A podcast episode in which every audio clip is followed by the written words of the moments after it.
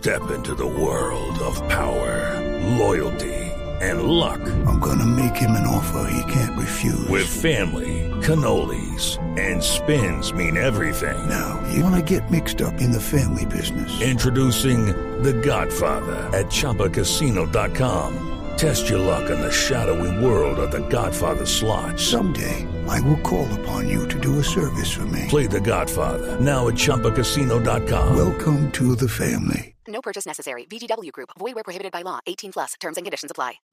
Felipe Zuleta es periodista. Está en Mañanas Blue. 6 y 22 minutos de la mañana. Y hablemos del el paro o los paros el próximo miércoles, es decir, eh, en dos días. Se llama la toma de capitales y se adelantará por parte de profesores, 350 mil que pertenecen a FECODE, quienes dicen que van a salir a protestar y a exigirle al gobierno y a rechazar la reforma tributaria o la mal llamada ley de financiamiento.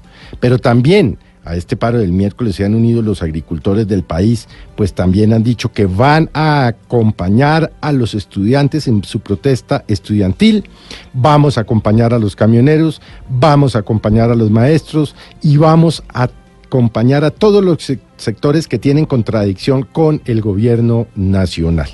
Igualmente se han unido los eh, jueces de Palo Quemado que han dicho que tampoco trabajarán porque entienden o por lo menos han sido informados de que en la reforma tributaria les quitarían algunos de los beneficios laborales.